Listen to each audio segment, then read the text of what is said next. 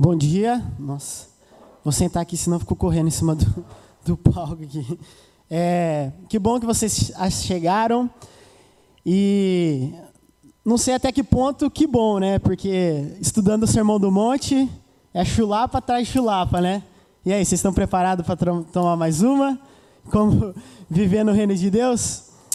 É, vocês receberam um papelzinho? Quem não tem, na entrada, tem um, um papel e uma caneta.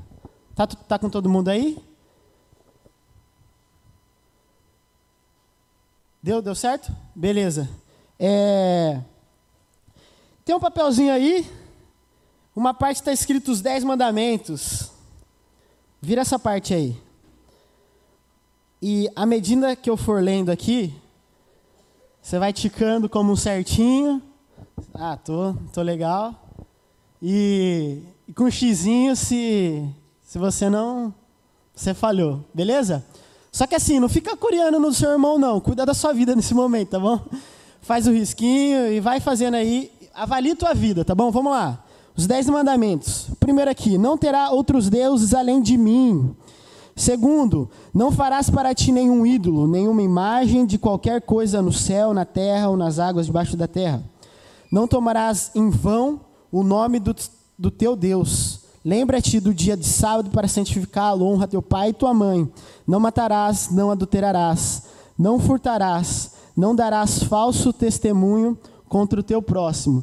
Estou indo rápido porque você sabe como que você é, né? Então, ah, será que eu fiz isso? Bom, você sabe avaliar o seu coração.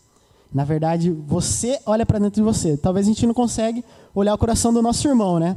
Mas vamos lá. Não darás falso testemunho contra o teu próximo. Não cobiçarás a casa do teu próximo, nem cobiçarás a mulher do teu próximo, nem seus servos ou servas, nem boi ou jumento, nem coisa alguma que lhe pertença. Anotaram aí? Quem tá, vou dar um tempinho aqui. Terminaram? E aí, foram aprovados? Dá para ir para o céu já? Não, esse não é o propósito da lei, né? Não é o propósito da lei, da gente encontrar alguma aprovação. Às vezes a gente olha para os dez mandamentos, para aquilo que a gente, para aquilo que Deus nos deu, para ter uma vida de piedade, de santidade, e busca uma aprovação. Mas não é isso que serve a palavra de Deus, para a gente buscar algum mérito diante dele. Mas deixa eu fazer uma pergunta: alguém adulterou essa semana? Alguém colocou aí, pô, falei. Acho que não, né? Nossa, que silêncio, ninguém deu nem risada, né? Então vira o papelzinho aí, vamos continuar. Se eu falar para você que o adultério não se restringe ao ato sexual ilícito, ir lá e trair com outra pessoa, você trair seu cônjuge, ou sua cônjuge, sua esposa, mas também é a pornografia, a cobiça da mulher ou do marido do outro, ter pensamentos impuros, ser seduzidos por foto ou postagens no Instagram, e com isso você passa a imaginar coisas.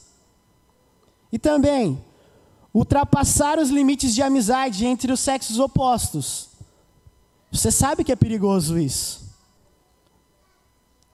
Vamos lá.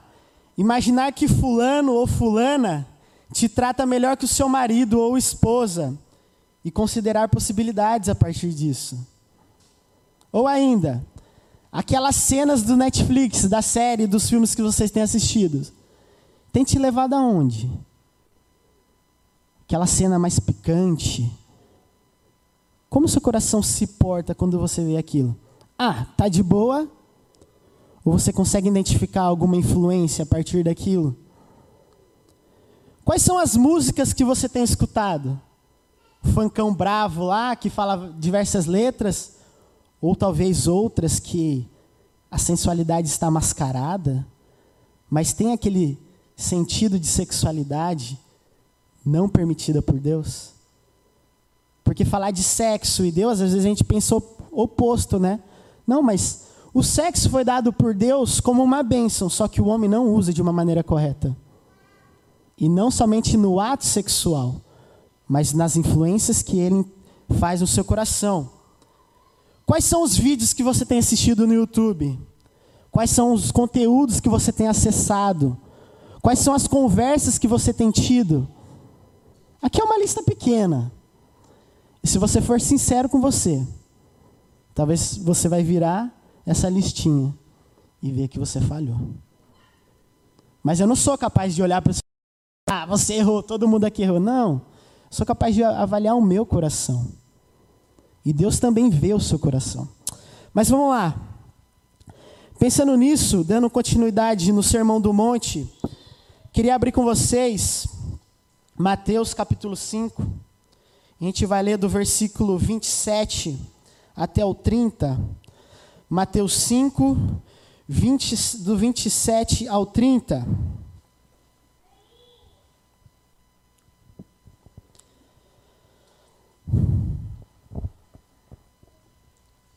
Cinco, versículo 27.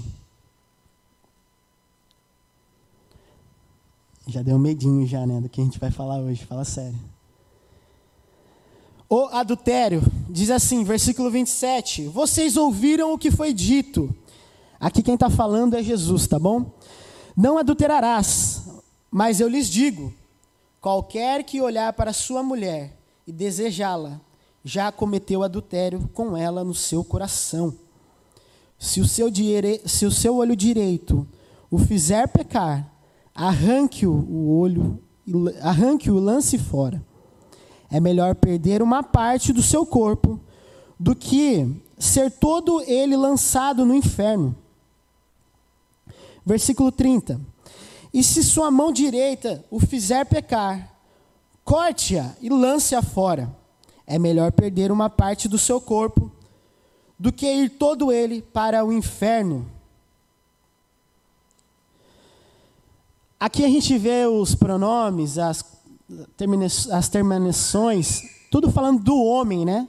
Mas não se, não se restringe apenas ao homem. Mas Jesus está querendo falar ao coração de mulheres e homens.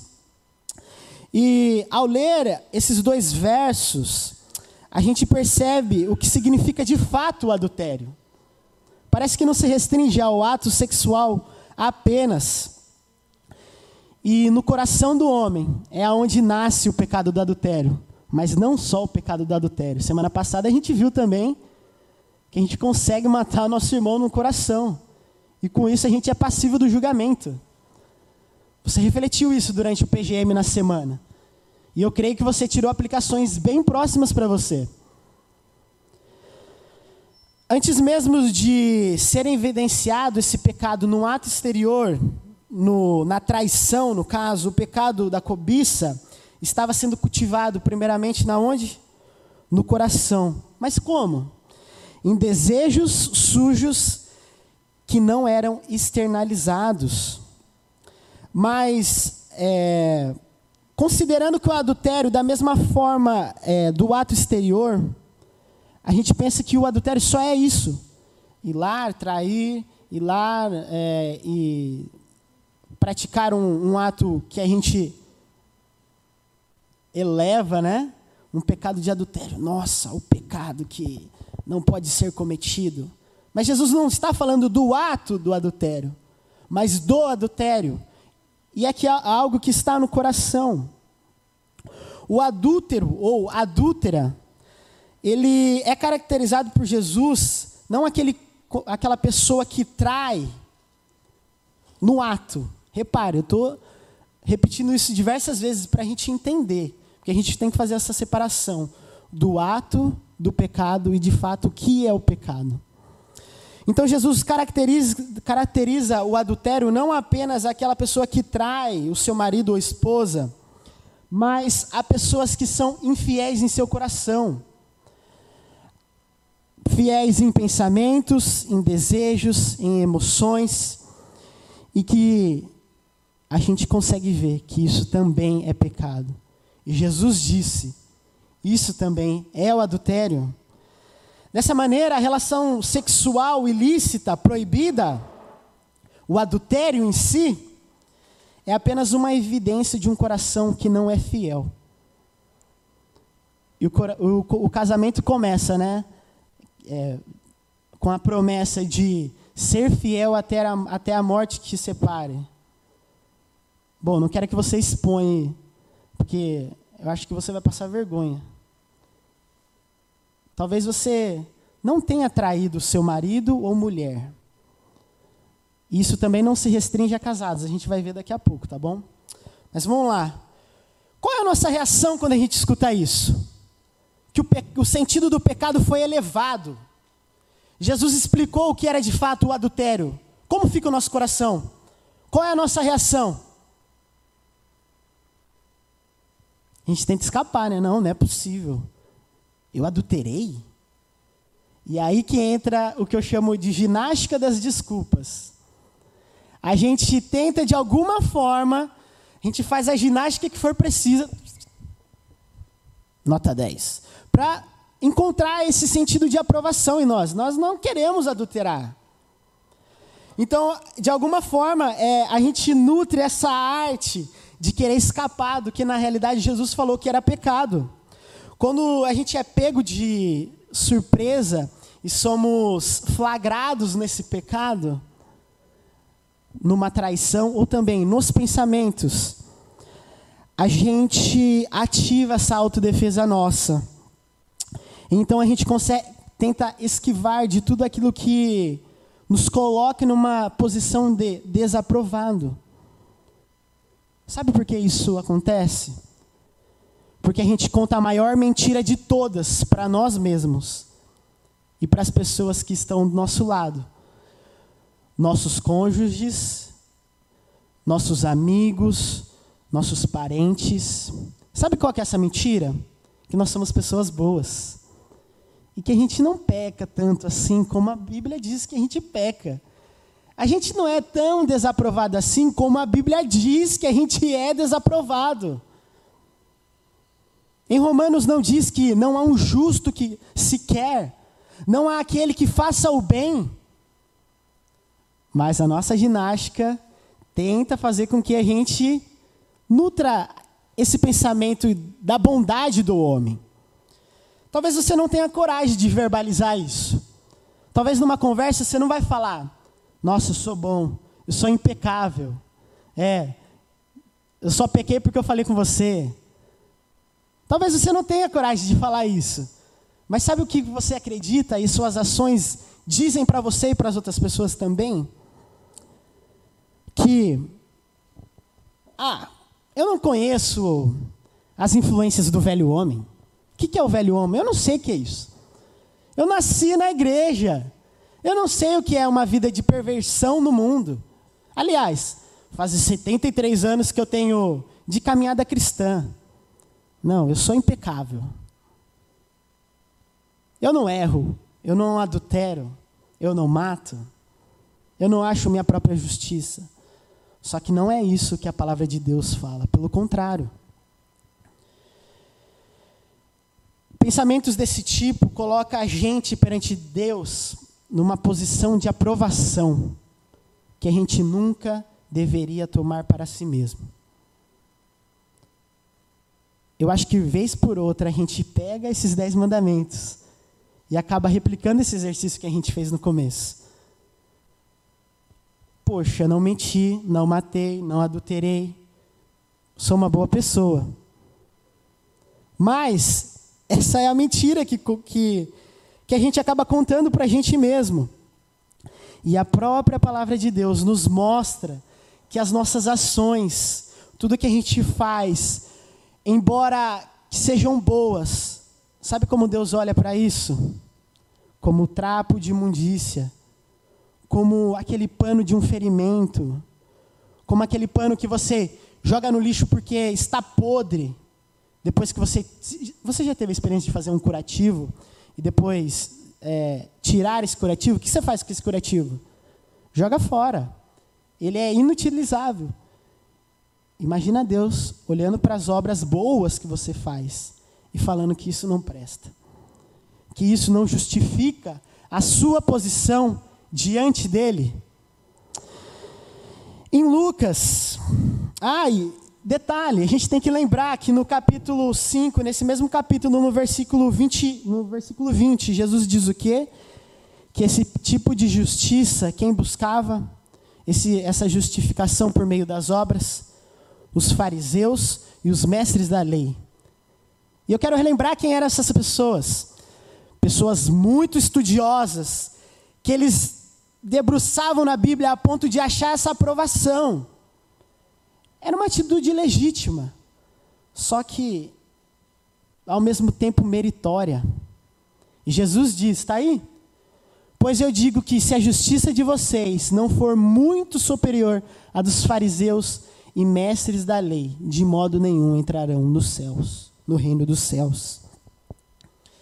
Jesus também, em Lucas 16, diz assim: Vocês são os que se justificam a si mesmo, a si mesmos aos olhos dos homens. Mas Deus conhece o coração de vocês. Aquilo que tem muito valor entre os homens é detestável aos olhos de Deus. Se esse tipo de pensamento é que existe, é aquele que a gente cultiva dentro do nosso coração, de pessoas boas, de pessoas que não peque, pessoas que não pecam, de pessoas que estão aprovadas pelo, por meio daquilo do que faz diante de Deus. É porque a gente não entendeu a condição humana. Essa condição sua, essa condição minha. E qual que é essa condição humana? A condição humana é de fato a condição de caído. Aquela que precisa da graça de Deus, que por si mesmo ela estaria condenada. É muito importante a gente estudar sobre o pecado nas Escrituras. Sim, a gente tem uma vida tentando fugir do pecado, mas a gente tem que estudar o que é o pecado. Jesus está mostrando o que é o pecado. Não é um ato exterior, é algo que está no coração. Por isso a importância da gente estudar a doutrina do pecado na Bíblia. O que, que a Bíblia diz sobre o pecado? E essa área é a harmatologia, doutrina, a estudo do pecado. E em Marcos 7, Marcos 7, dos versículos 21 a 23, diz assim: Pois do, interi do interior do coração dos homens vêm os maus pensamentos, as imoralidades sexuais, os roubos, os homicídios, os adultérios, as cobiças, as maldades, o engano, a devassidão, a inveja, a calúnia, a arrogância, a insensatez. Todos esses males vêm de dentro e tornam o homem impuro. O Evangelho também enfatiza essa condição do homem de estar no pecado, de não se livrar por, da, de, dessas, dessas garras do pecado por esforço próprio.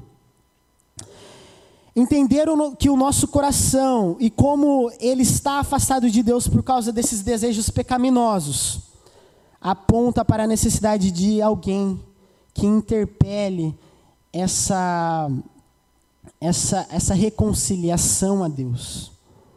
Se não entendemos o que o pecado causa na nossa vida, sabe o que a gente vai fazer?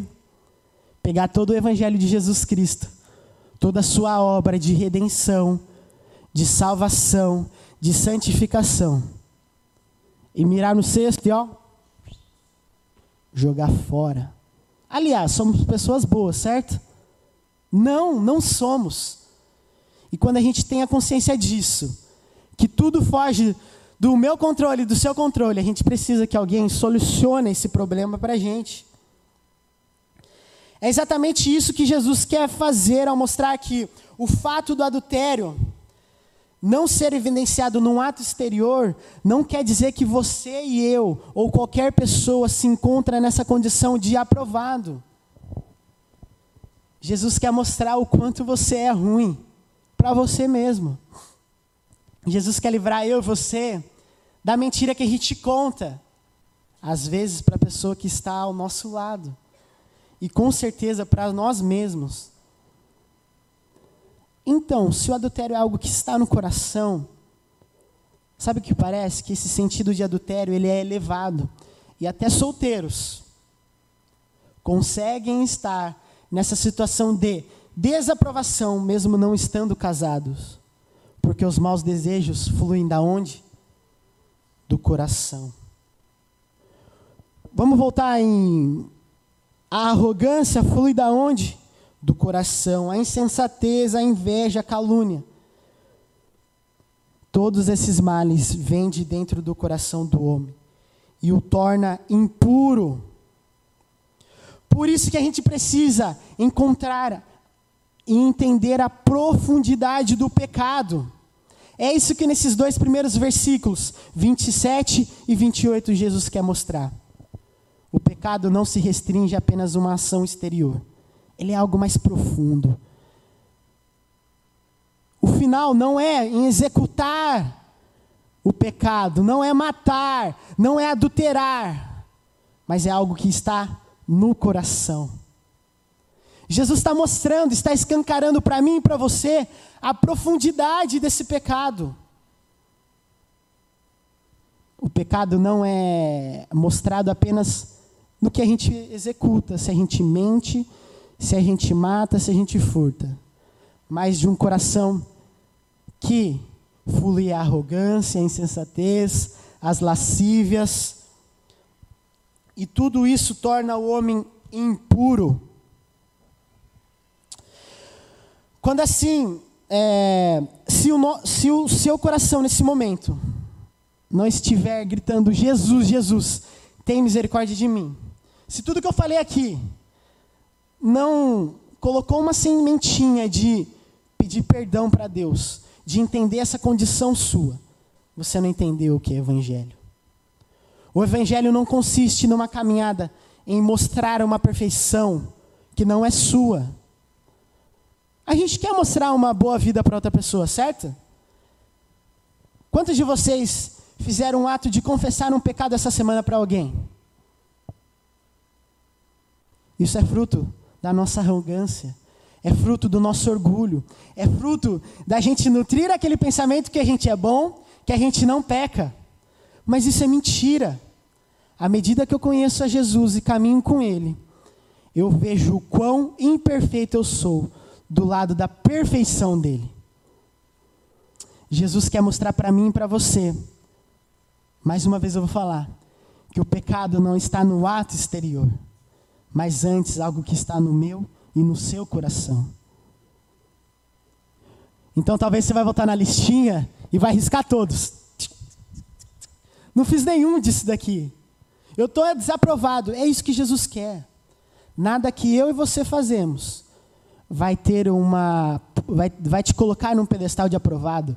Vai fazer com que você mereça alguma coisa, um prêmio, o santo da igreja, ou o membro destaque da PIB. Vou colocar aqui do lado sua foto, assim, ó, não pecou nada.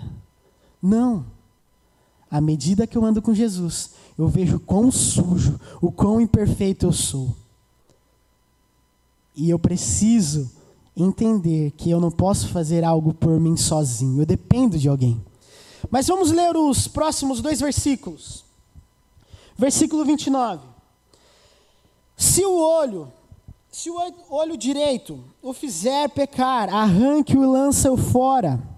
É melhor perder uma parte do seu olho do que todo o seu coração no inferno. E se sua mão direita, versículo 30, o fizer pecar, corte-a, lance-a fora. É melhor perder uma parte do seu corpo do que ir todo ele para o inferno. Nossa, quando a gente escuta isso daqui até assusta, né? Fico imaginando como que seria a nossa igreja aqui, né? E os cristãos, de uma maneira geral. Um irmão sem a orelha, um outro sem o dedo. Cadê Israel? Será que Israel cortou o dedo que ele estava fazendo? Não, brincadeira. Tem outros que, que o seu olho já não funciona, então se tirar não vai fazer diferença.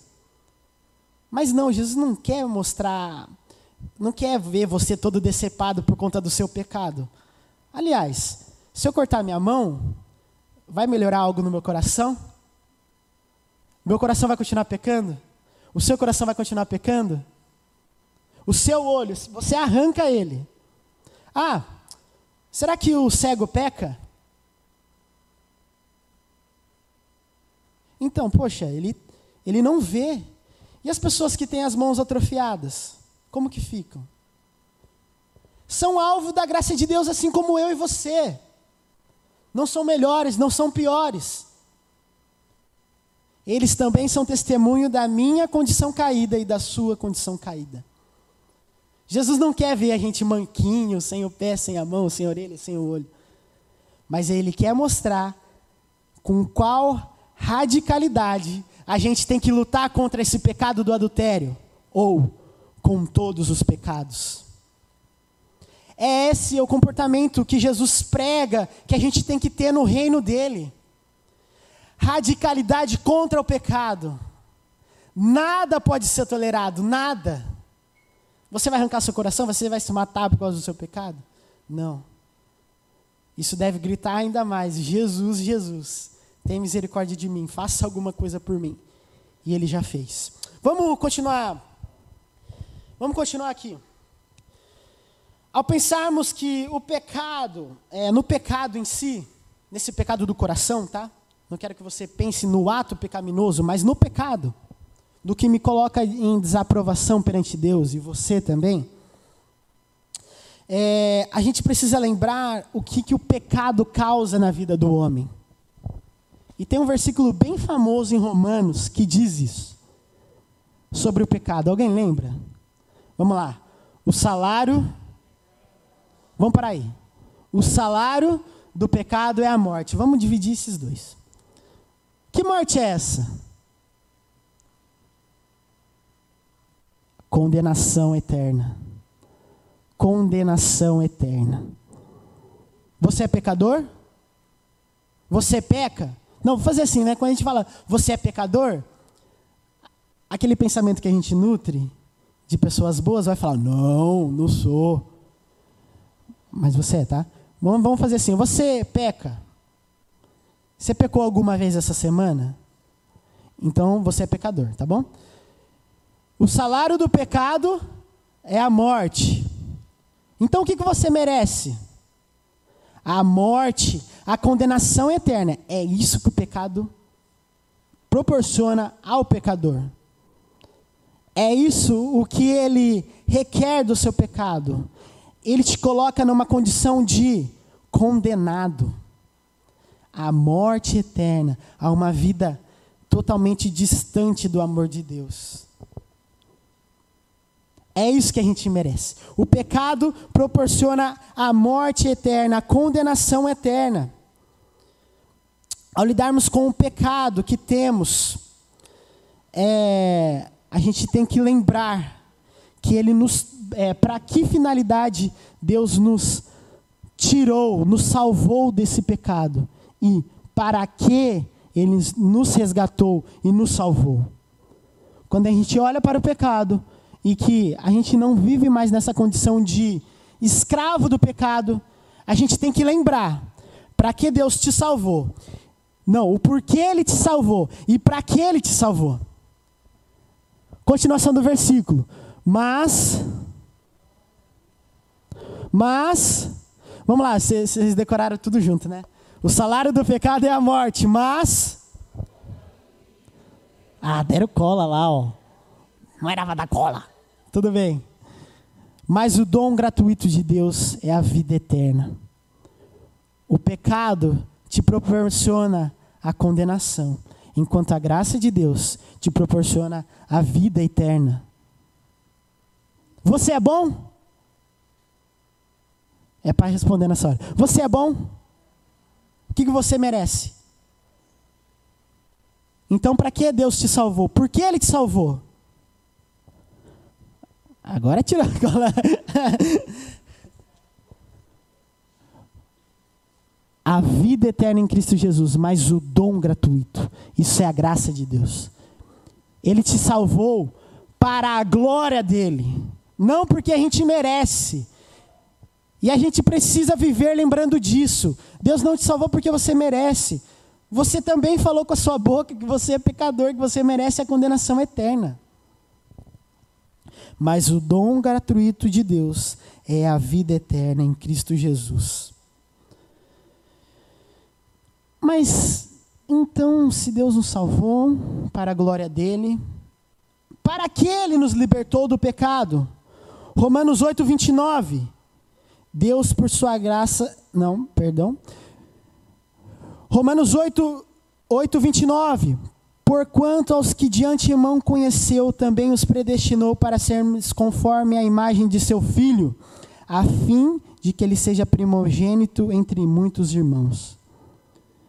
Deus te salvou para a honra e glória dele, para a finalidade de você viver como Jesus.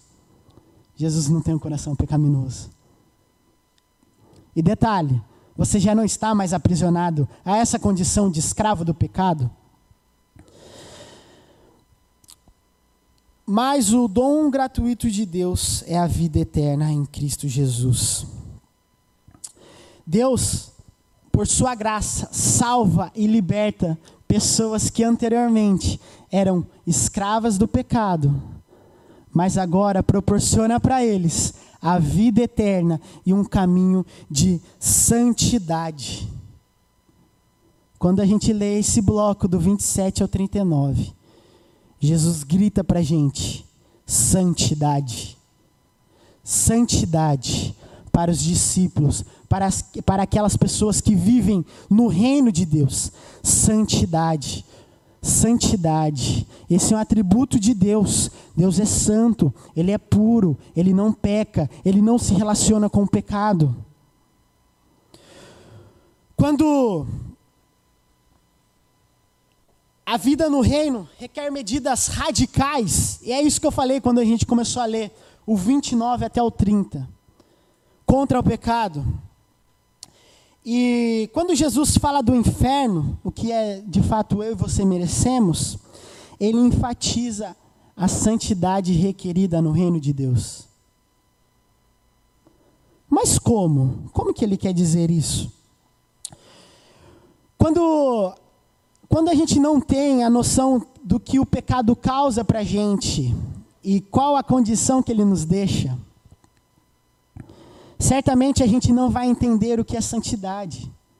Se eu falei antes que se a gente vive sem a compreensão do pecado, isso faz com que a gente não entenda a salvação de Jesus. O pecado faz também com que a gente não entende a santidade que Jesus quer e requer nessa caminhada com Ele. É necessário a gente fazer esse, essa distinção entre o ato pecaminoso e o pecado de, de fato. E por isso que a gente tem que estar sempre vigilante na nossa vida. Quando Jesus fala para cortar um dos membros, cortar o olho, é com essa radicalidade que ele quer que você lute contra o seu pecado. E tudo aquilo que impede você viver a santidade, todo tipo de armadilha, Jesus quer que você arranque isso da sua vida. Talvez você vai virar a folhinha que eu te dei atrás dos dez mandamentos. Aí tem diversas armadilhas aonde o pecado do adultério pode te influenciar. E Jesus quer que você se livre disso. Talvez vai ser o computador, o celular, a maneira que você mexe nas redes sociais, as conversas que você tem, as piadas que Jesus não compartilharia. É com essa radicalidade, não ao pecado, sim à santidade. Ao entender o quão falível que eu e você somos, começamos a entender o tamanho do amor de Jesus por mim e por você, e o significado que o sacrifício dele tem no nosso lugar, em favor da dívida que anteriormente eu e você tínhamos. Talvez a gente escute que a gente deveria estar na cruz, só que nem isso ia adiantar. Porque essa dívida era maior que a nossa própria vida impura. E a gente não conseguiria solucionar esse problema que nós mesmos causamos.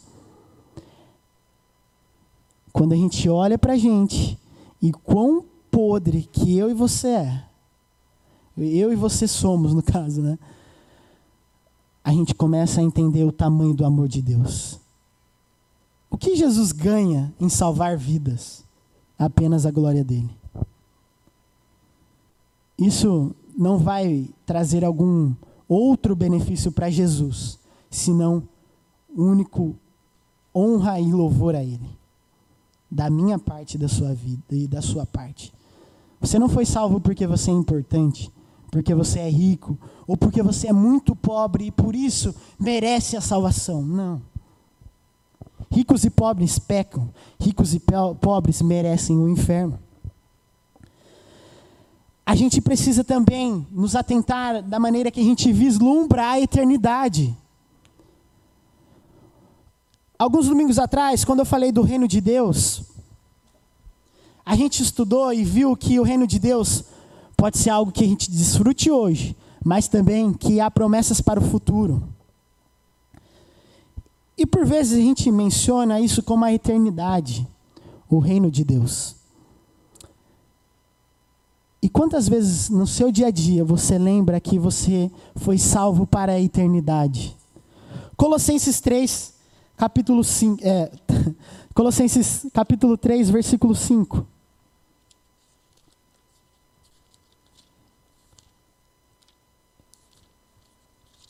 Diz assim: Assim faça morrer tudo o que pertence à natureza terrena de vocês: imoralidade sexual, impureza, paixão, desejos maus e a ganância que é a idolatria. É por causa dessas coisas que vem a ira de Deus sobre os que vivem na desobediência. Paulo vai continuar a falar para aquelas pessoas da igreja de Colossos a pensar nas coisas do alto. O que é pensar nas coisas do alto? Pensar que você não vive apenas aqui. Os nossos dilemas, as nossas necessidades, as nossas prioridades, elas só mostram o quanto que a gente precisa do agora.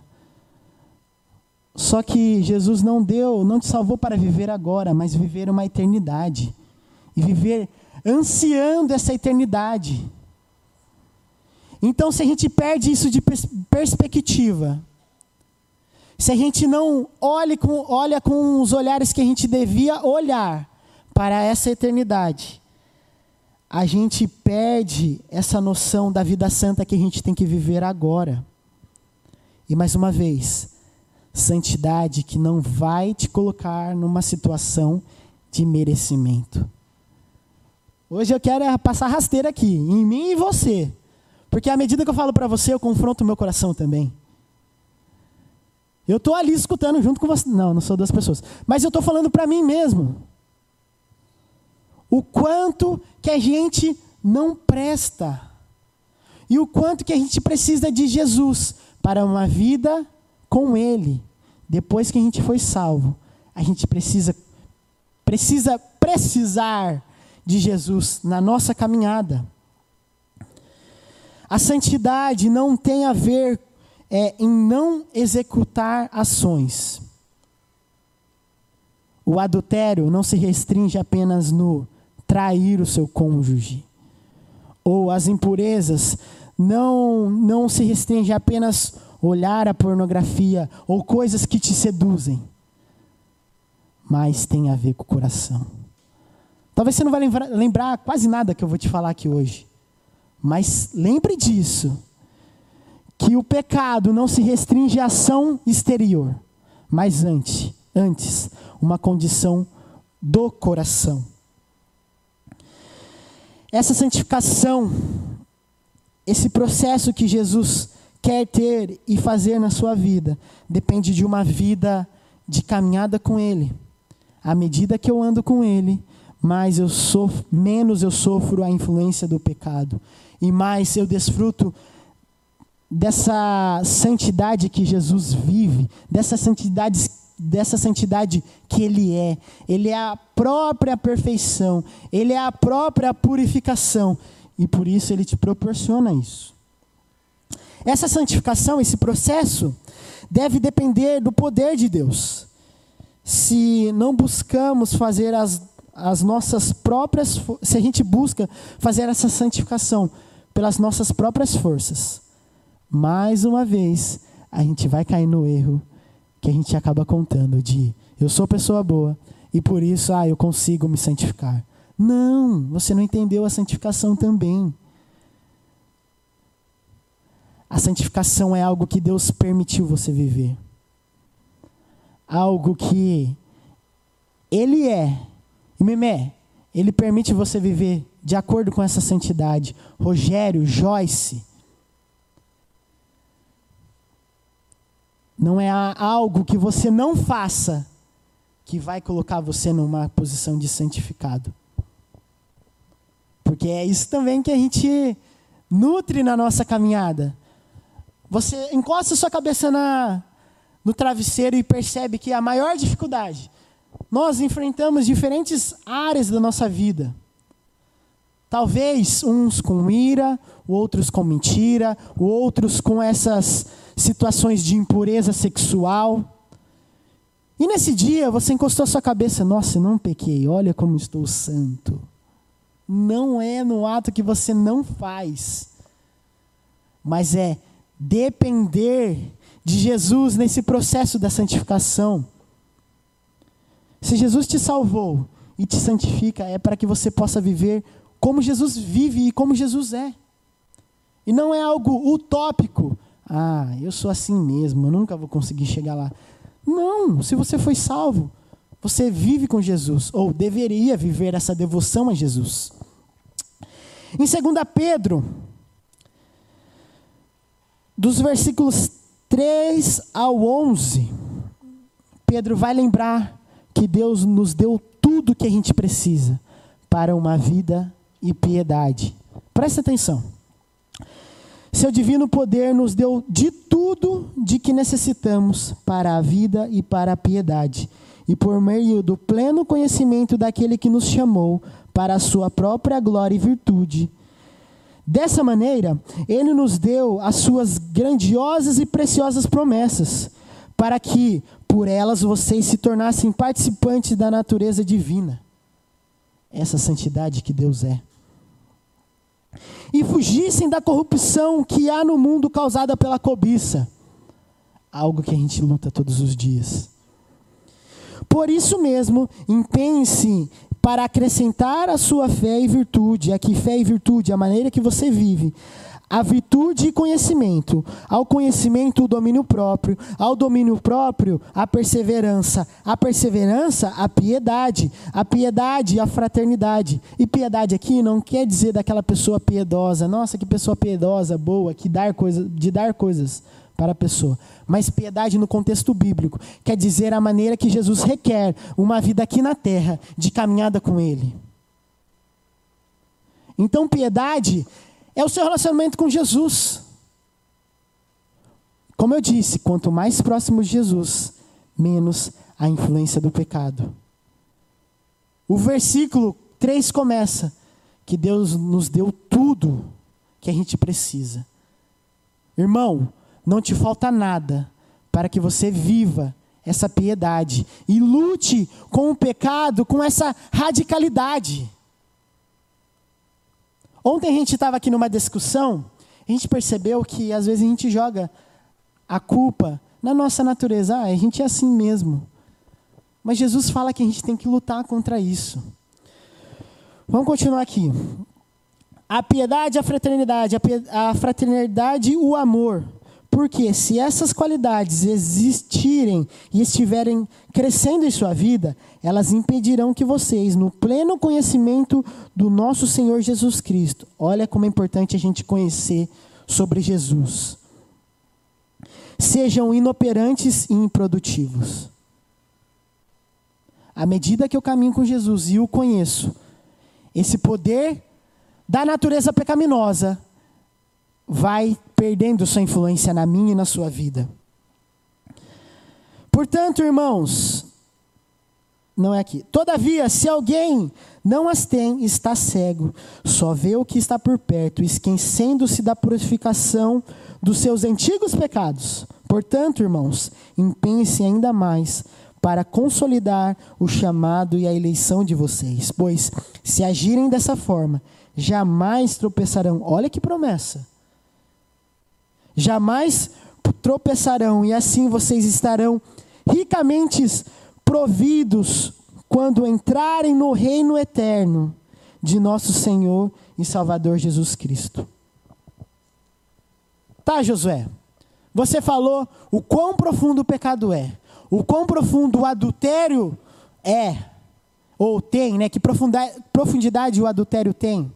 E com qual radicalidade você tem que viver uma vida que tire todas as armadilhas que te façam tropeçar. Tirando as redes, se for necessário, se afastando de amizades que te influenciam a isso essa é a radicalidade. Tá bom, o que, eu faço com tudo isso agora? Os nossos pecados já foram perdoados pelo que Jesus fez por mim e por você na cruz.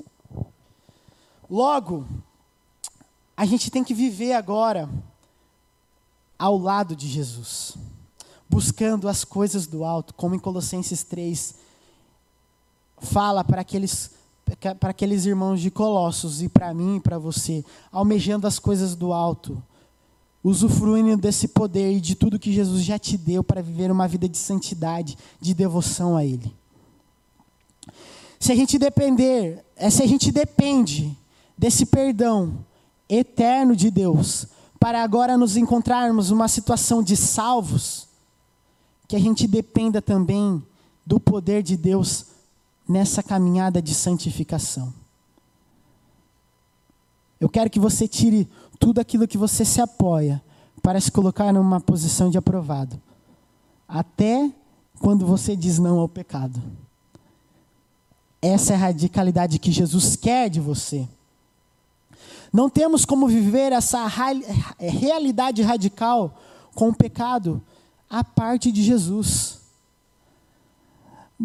à medida que conhecemos a Jesus, como a gente leu em 2 Pedro agora, menos a influência do pecado vai agir na minha e na sua vida. Por isso que você precisa fazer o seu devocional, que às vezes também a gente faz por fazer. Ah, eu fiz a minha parte hoje. Cara, você não entendeu nada sobre a salvação, a caminhada com Jesus, a santificação. É preferível que você não faça não porque você vai receber um juízo, é porque você está perdendo seu tempo, de fato. Se você for fazer o seu devocional, se você for gastar tempo com Jesus, que seja para conhecer Ele e das promessas que Ele tem para você, de conhecer sobre essa santidade que Ele é, e viver de maneira que seja pautado numa vida santa. Esse conceito é inconcebível para um descrente. E isso também interfere, interfere na maneira que a gente evangeliza. Porque o que, que a gente quer mudar? O ato exterior. Jesus está falando que o problema não é o ato exterior, e o coração. Então, quando você chegar na sua casa, ou num, um, num amigo do trabalho, não tente mudar se ele bebe, se ele fuma, se ele escuta funk, se ele tem uma vida perversa. Cara, ele só está entregado à condição que eu e você estávamos antes de conhecer a Jesus. Essa é a normalidade, não se assuste, tá bom? Não tente mudar. Olha, você aceitou Jesus, agora você... sim, a gente tem que viver numa vida longe do pecado, mas não tratar os problemas periféricos quando o problema é o interior. Isso influencia o que você entende de salvação. Isso influencia o, o, a maneira que você entende de santificação. Isso influencia a maneira que você evangeliza. Não depende de, do homem, apenas de Deus. Quando você fala de adultério, quando você pensa em adultério, como pessoas boas que somos da PIB, você nunca vai sair e falar assim: hum, vou adulterar hoje. Vai ou não? Não, porque isso é, é um ato que a gente vê como sujo. E a gente critica, a gente aponta o dedo. Então, pessoas boas que somos, que não somos, tá bom? Pessoas que somos da igreja. Nunca você vai sair, e eu espero que isso seja uma verdade, falando, é, eu não adultero ou eu não vou adulterar. Porque isso mancha a reputação de uma pessoa. Na sociedade também. Embora tenha uma certa leveza. Mas esse pensamento e essa, esse comportamento que Jesus requer contra o pecado, de dizer não, até se for o seu celular, é inconcebível para uma pessoa que não conhece Jesus. Porque ela está escravizada naquilo. Vocês entenderam agora porque isso influencia a maneira com a qual a gente conta do Evangelho para as pessoas? Eu queria ler com vocês sobre a aliança que Jó fez. Vocês lembram do livro de Jó, né? Uma pessoa muito boa, abençoada por Deus, a qual Deus o considera justo. Uma pessoa que estava preocupada até com os pecados dos filhos. E quando ele é indagado sobre a pureza dele, sabe o que ele fala? Jó, capítulo 31, do 1 ao 12, eu vou ler para vocês. Sabe com qual maneira ele declara uma integridade dele? Para falar que ele, cara, eu estou sofrendo isso, eu estou perdendo tudo que eu tenho, o meu filho, os meus filhos, os meus bens, mas eu fiz uma aliança com Deus. Versículo 1: Fiz acordo com os meus olhos de não olhar com cobiça para as moças. Pois, qual é a porção que o homem recebe de Deus lá de cima? Qual a sua herança do Todo-Poderoso que habita nas alturas?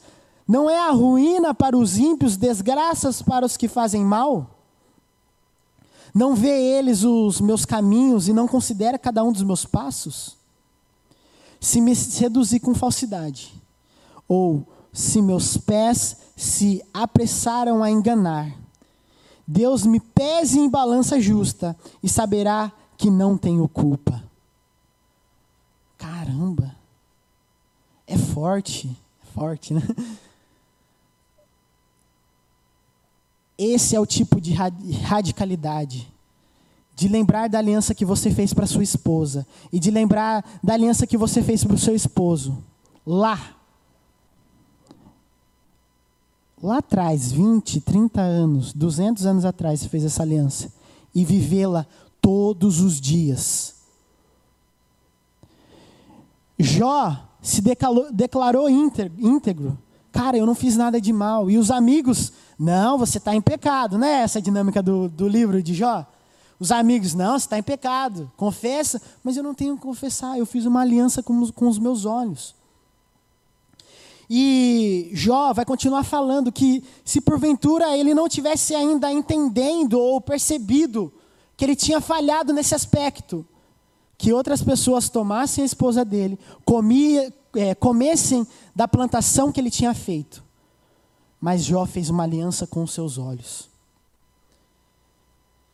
Jesus não limitou, como eu disse no começo, o seu ensinamento sobre adultério e sobre o coração impuro a homens, mas ele também ensina sobre o coração das mulheres.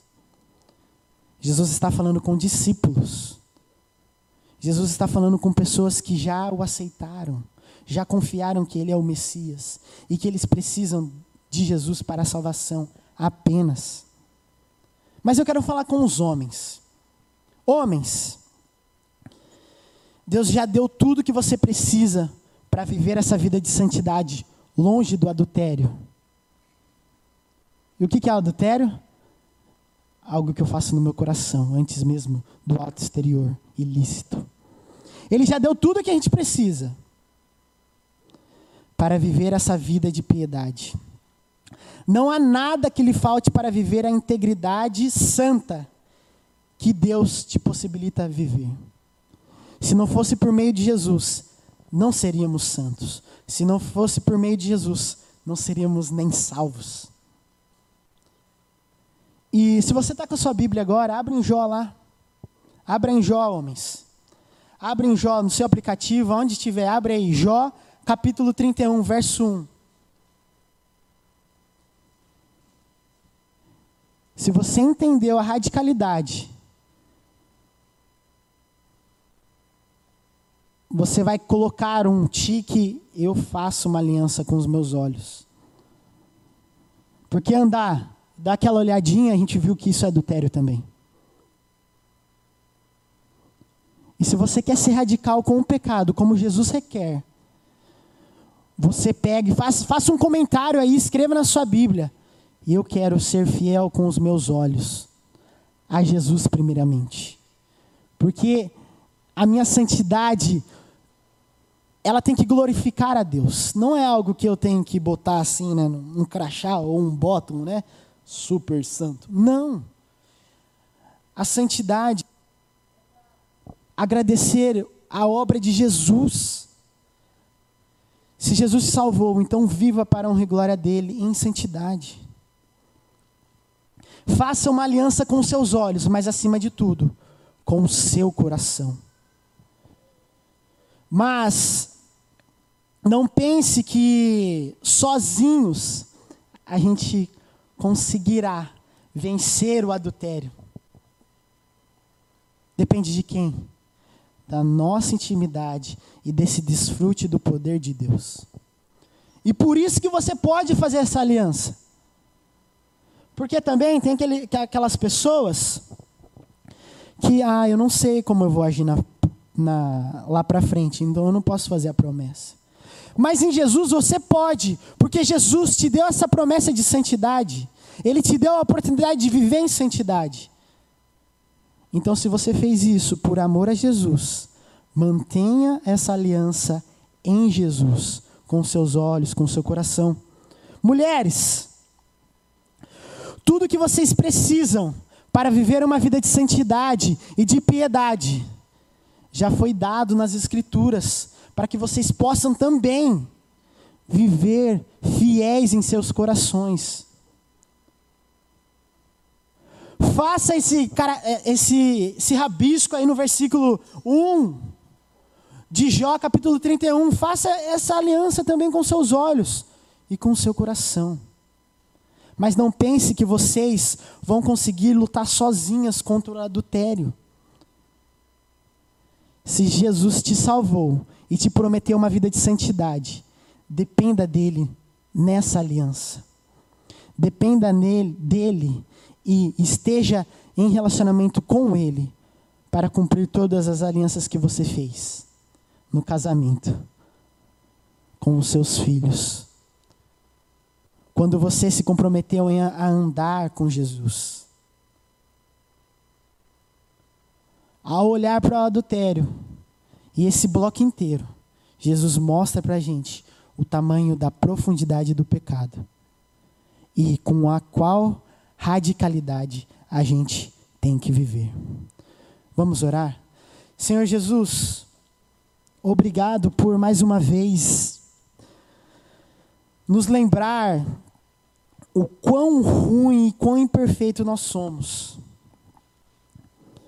E é esse exercício que a gente tem que fazer diariamente, para que a gente possa diminuir e a sua graça e o Senhor seja mais evidente na nossa vida. Para que o Senhor cresça em minha vida. Não que isso seja algo que eu sou importante, então, não, Senhor. Mas se eu creio que eu fui salvo por meio da graça de Jesus, que eu viva uma vida de graça santificada todos os dias. Uma vida de santidade radical contra o pecado, radical contra o adultério. Ao ponto da gente cortar tudo que a gente precisa na nossa vida. Amizades, filmes, séries, que seja mas que isso não nos coloque numa condição de aprovação, Senhor. Mas que esse seja o nosso louvor diariamente. E que essa aliança que a gente fez, que seja sustentada em Ti, Porque se for por nós mesmos, nós já estaremos errando. Já estaremos olhando para outra pessoa e desejando. Já estaremos nos entregando a essa natureza nossa, ao nosso coração impuro e imperfeito. Nos perdoe por isso. Em nome de Jesus. Amém.